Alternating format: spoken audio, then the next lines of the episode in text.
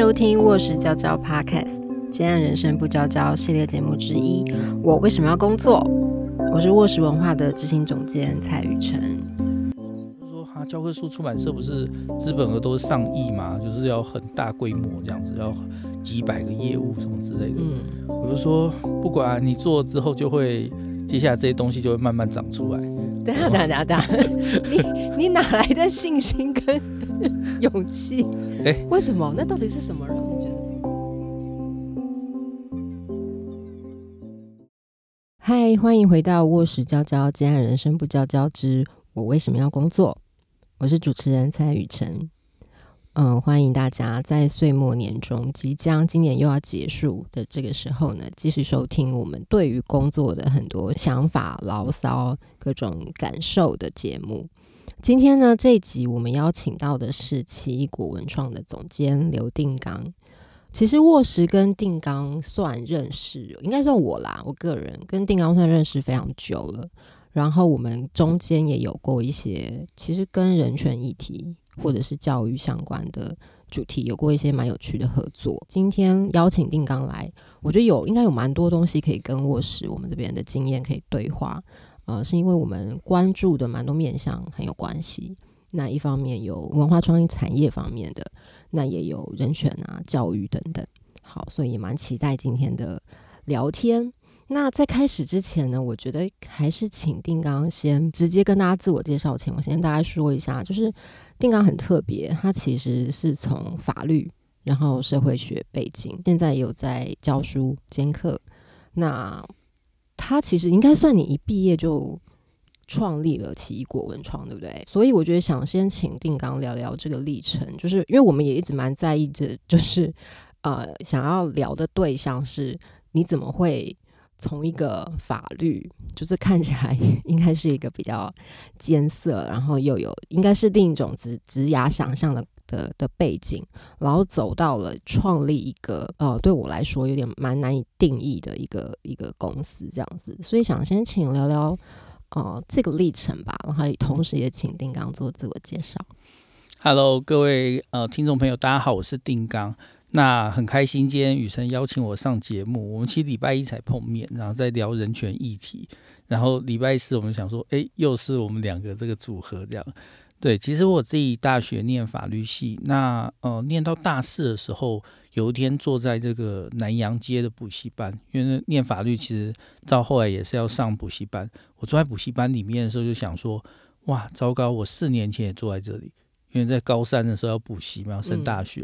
那为什么我会选择这样的人生？我好想看看人生有没有其他可能性。嗯，就一选之后啊，就糟糕了。好，那当然这一定会有家长的反对啊，所以。就是跟呃妈妈沟通了很久，就跟他讲说，你先让我念社会所，然后念念完社会所毕业之后，我就去考律师这样子。他就说好，没关系，反正研究所没差嘛。嗯，念完之后呢，然后我又跟妈妈说，那我考博士班，如果我考上的话，你就让我念，那我之后出来做学者，其实也不差这样子。他说好啊，考上你就念这样。就后来又继续念，念之后这是毕业了，好，总是要去做学者，乖乖乖找教职工作嘛。对。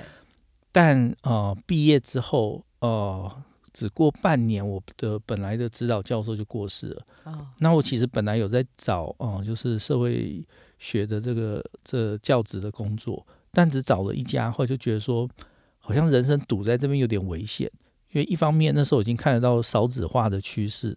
哇，你还有那个趋势的先驱的那个，没有没有高教的那个危机。对，我就想说，如果我十年后我没有办法确认我自己有办法挤到一个不会被裁撤的社会所的话，那我觉得我是很危险的那一群。所以我那时候觉得说，嗯，把鸡蛋全部放在一个笼子里面恐怖。嗯，我就想说，那我不然来创个业好了。哇，你真的很有远见 哎！这是几年前？这个是二零一二年。对啊，对，二零一二年，然后二零一三年底，我们其实就创奇异果，中间大概一年的筹备。嗯，那创的时候，其实核心的想法就是想要做一个不一样的出版社。嗯，对。那因为自己在念研究所期间，志云一直都在这个呃出版社里面工作，就是呃我太太，然后也是我们总编辑。那所以我听了大概十多年的出版社八卦，然后。那也听了很多，就是诶他们的经营模式，然后商业的想法，然后就想说，哦，看起来应该是要转型的时候，所以我们那时候创奇异果文创，其实核心一开始就是想说要转型，你才刚创立就要就要转型，真的很神奇。这样没错，你你的意思是说，因为你知道出版社可能有哪一些问题，以及现在当时的台湾社会的面对出版状况。所以你就已经决定要做一个不一样的出版社，是这个意思？对对对对那当然第一个不同就在于，其实，在二零一二一三的时候，那时候的呃整体台湾的文化氛围是比较保守的。然后你如果说我们的读者群是谁的话，我就会告诉你说，其实主要是国民党支持者。哦，这可以讲吗？好，应该可以吧？好。但为什么我蛮好奇，你那那时候怎么归纳出这个结论？第一个华文创作，它本来就会比较偏华一点，它的那个这个社会的合法文化，其实是中华文化。那时候所谓台文或台语文，根本还没怎么……嗯，有这些细说，可是不是很蓬勃。嗯，对。那但很……嗯，我们创立二零一四年创立没多久，很快就遇到三一八啊。对，那那时候就知道说，哎，往这个方向做应该是对的，可以做一阵子。嗯，对。所以头几年大概都是在做这个有点三一八红利的感觉。那当然三一八期间我们自己也去，然后包括二三二四的时候，我们自己是坐在立法院，因为那时候我们本来要赶去行政院，就里面同同学打电话来说不要再进来，里面很危险，你们先待在那个立法院里。所以呃，所以我们那时候就坐在立法院的广场，那就看到啊，听到说啊那边被打，要来驱离啊什么什么。所以然后很快也就把这整理成一本书。所以，我们那时候跟传凯的第一次合作，其实这本书里面他写的一个当时的场域观察。哎，对对对，非常有趣。嗯，那后来就想说，好，既然要出关播种，那我们能播什么种？就是文化的种嘛。嗯，所以那时候就想说，那我们如何去在台湾的这整个文化里面，去找到一些比较有趣的方向？嗯，因为我们一开始叫做奇异果，其实就想说是奇思异想的成果。嗯，那这个成果当然要有趣，这样子。那那个有趣，我们想到就是好，那比如说动漫是我们熟悉的。那再来就是台湾妖怪有没有可能做成一个比较有趣的形式，让它不是那么的厚重这样？对，所以后来的这个三一八的红利，大概就让我们成功的经营的像是动漫社会学系列，嗯，跟台湾妖怪的系列，嗯，那当然也有一些本土的这个作家的呃经营，像是潇湘神，然后像是杨双子，嗯嗯，啊，尤其是杨双子。他生癌的第一本跟第二本其实都在奇异果这样，嗯嗯，对。那所以呃，度过了愉快的这头五年之后，就发现这个红利大概消失了。这样，消失是什么意思？你们不是应该长出播种之后开始慢慢发芽，就会越来越蓬勃吗？我的意思是，三一八的红红利消失了。哦，对，就是说，它作为一个集体气氛，它作为一个这个世代的定义。嗯，然后作为一个，就是我们都可以宣称学生是天然读或天然的呃喜好台湾文化这件事情的预设消失了。哦，对，那当然也伴随着就是这些台面上人物的崩坏。我我这样讲会太直接，糟糕，我一直很很担心你们节目因此会不会惹上麻烦。我们没有讲出名字，OK，大家都知道是谁。OK OK，好，那那所以呃。我们就知道说，大概在这个阶段要开始做不一样的事情。嗯嗯，那所以呃，后五年大概都投入在一件事情上，就是教科书的出版跟教育体系的这个介入。这样，对我觉得这边我可以插入解释一下。我觉得定刚，因为之前定刚在做高中国文课本的时候，那时候应该有一些活动吧，就有邀请定刚来聊聊做课本的经验。那时候我感觉就会觉得。这人真是太疯了，就是竟然用用一个，因为你们过去跟教育现场是没有任何直接的接触吧，对不对？尤其是高中，其实台湾那时候，我觉得是一零八课纲之前，就是国中小，那简直是一个深水的，就是一他们好像是一个与与世隔离的地方，我们不太知道他们那些到底怎么运作，然后教科书又有一个自成。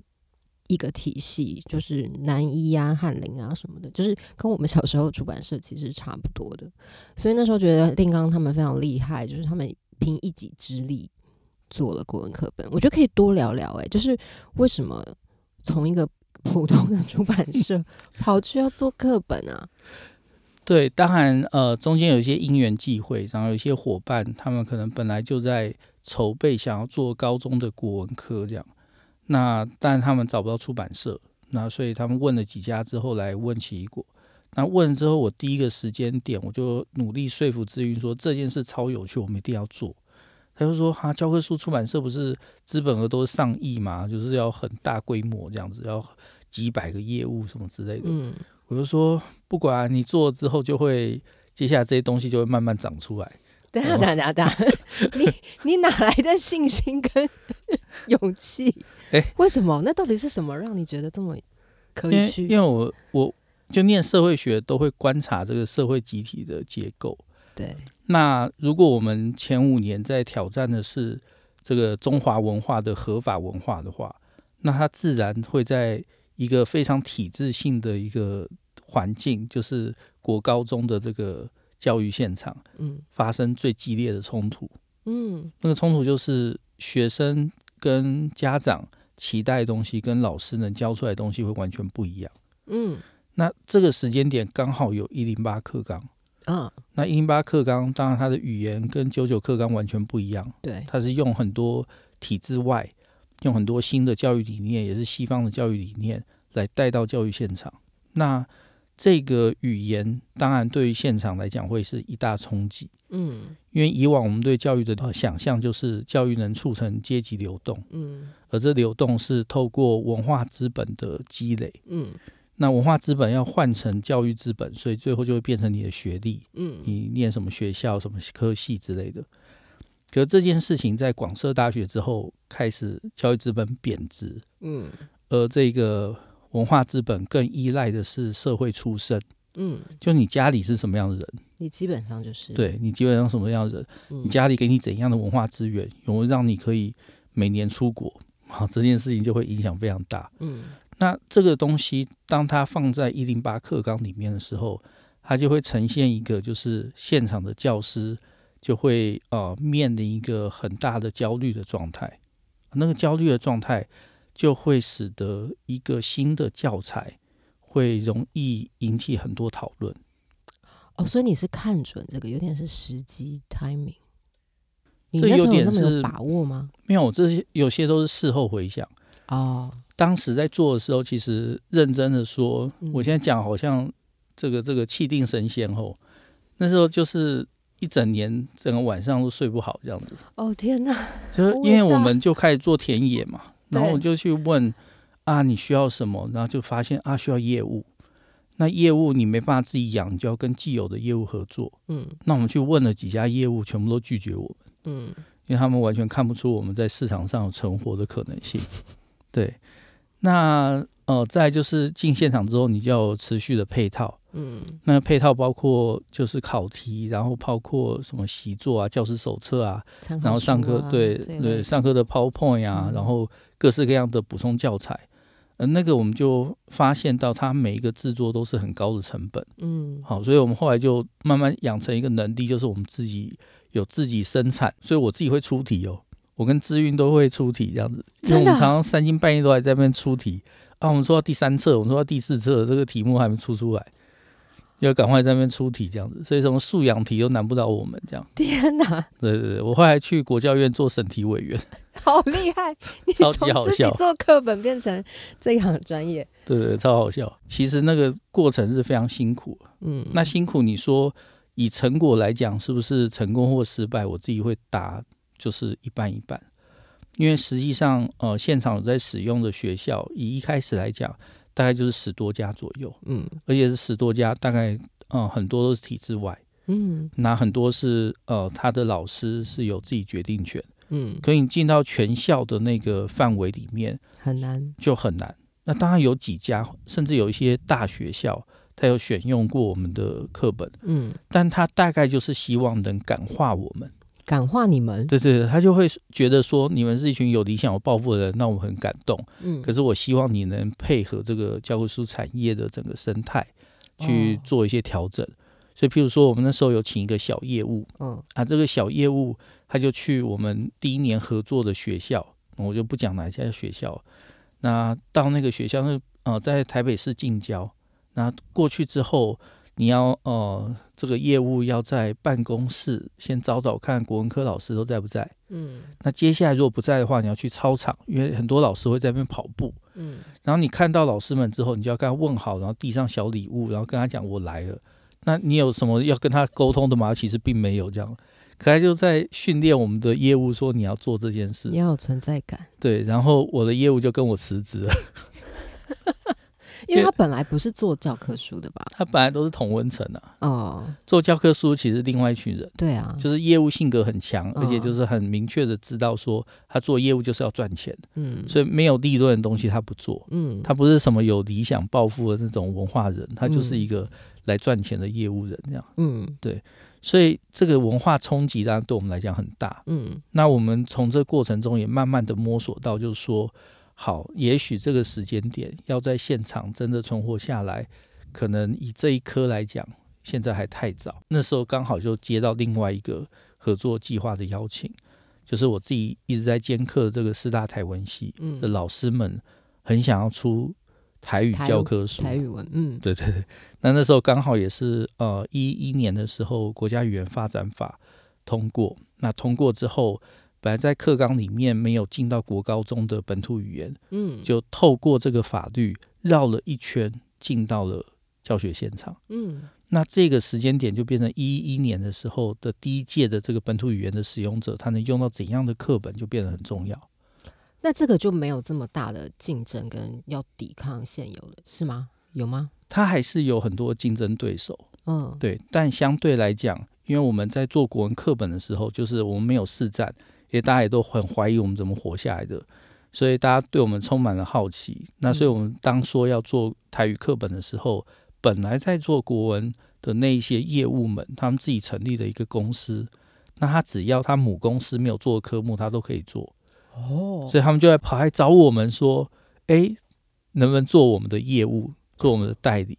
我们想说，天哪，有业务了，天上掉下来的礼物，对啊，而且是传统业务，对不对？对，而且我们花很久时间沟通，因为他们一进来问我们第一句话就是：你们是一群只讲求理想的，还是真的想要要有实战的？好有趣哦。我们就说我们有理想，可是我们觉得实战也很重要。对啊，因为他很害怕，他觉得我们做国文课本的时候，他完全看不懂我们在，他就说你们用爱发电吧。完全看不懂这群人在干嘛。对对对，所以他这时候就就说哦好，这样子我就安心了。嗯，对，那就合作到现在大概第二年这样。很赞呢。那所以现在的那个进展如何？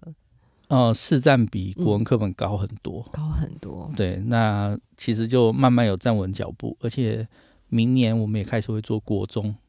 那高中我们是跟师大合作，国中嗯我们就会跟成大合作，嗯所以就是南北两大就是呃台语的重镇，嗯，我们都合作到了。好赞哦。对啊，我觉得这样，如果你回想起来，国文课本就是它反而是很重要的经验。它就是一个学费跟你在场 场域，对对，高高额的学费，跟在场域里面获得一些经验值，然后知道这个这一块大概要怎么做，也知道理想跟现实要怎么做一个平衡。嗯，好，我们刚刚花了蛮多时间讲那个课本的部分，因为其实这是奇异果现在蛮重要的，怎么讲啊？业务内容对吗？可是我知道，其实你们除了做课本，你们还有一个呃书店，还有线上学习平台，然后你们的出版品其实也非常的。就是我要怎么形容啊？真是多元到我难以框架，因为就是真的什么都有这样，所以我蛮好奇，也很直接的问啦，就是像你们这么多东西，这些东西怎么长出来的？你们有做过什么样的规划嘛？那那在这样的多元下，对你们来说，真正可以维生的那个模式，就是商业的模式，到底是什么？对，就是我们以往在做文化产业的时候，大概都会知道说我们要进一个品牌形象，那我们做的产品必须是跟我们的品牌形象符合，然后我们的 TA 必须要呃认同这个品牌形象，也认同这个消费的生活模式，这样。嗯那所以这是嗯传统的一个经营方式。对，那我们后来就尝试做一个呃品牌形象的定位，就是说我们只做有趣的东西，嗯。也就是说我们在文化内容上并没有给它一个很明确具体的一个界定。但后来大概长出了一些呃对我们来讲重要的原则，比如说它必须跟台湾本土有关，嗯。好，它呃必须有一些公共性的价值，嗯好，那它大概不会太文青。对，那这就跟传统出版社预设的客群差异很大。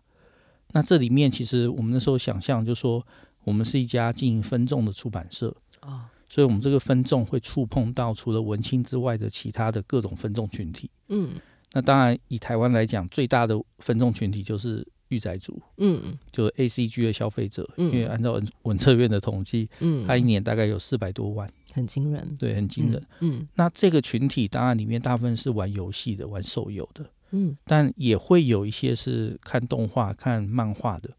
那这一群就会离出版，就是这纸媒会比较近。嗯所以游戏这一块我们先不碰，我们先以漫画嗯跟动画这一块为主。嗯那所以陆续出了书，像是找那个汤真照老师写的《闷烧日本》啊，嗯。什么相关日本系列，就触碰到日本的这些动漫作品跟次文化作品。那后来又出版了动漫社会学系列，嗯。那这个系列就是更进一步的去整理台湾在这里的整个 A C G 社群的形成的脉络。嗯。那这个脉络整理出来之后，大概再深入到，比如说台湾漫画整体的历史，你发现它其实也是跟这个转型正义是结合在一起的，嗯，是是一个非常复杂的一个过程。没错，嗯，那这里面就找到，就是说，如果呃这个客群 A C G 这个客群，他要再进到文化消费成为呃消费者的话，他大概会需要一些核心的这个精神。嗯好，那个精神不是阅读式的，嗯那个精神其实是游戏式的。嗯好，就算你看漫画，你也是觉得你进到一个世界，那个世界是有可能具体成真，嗯，让你进到里面游玩。呃，当然到现在我们已经发现很多技术已经慢慢跟上了，嗯比如说你会看到有 VTuber，嗯嗯，就是用那个动漫二次元的做一个皮，这个皮然后有中之人去演出。有我有发现，定刚你之前去了 VTuber 聚会，对不对？对，那个 VTuber 很厉害哦，它其实是呃在那个女性向。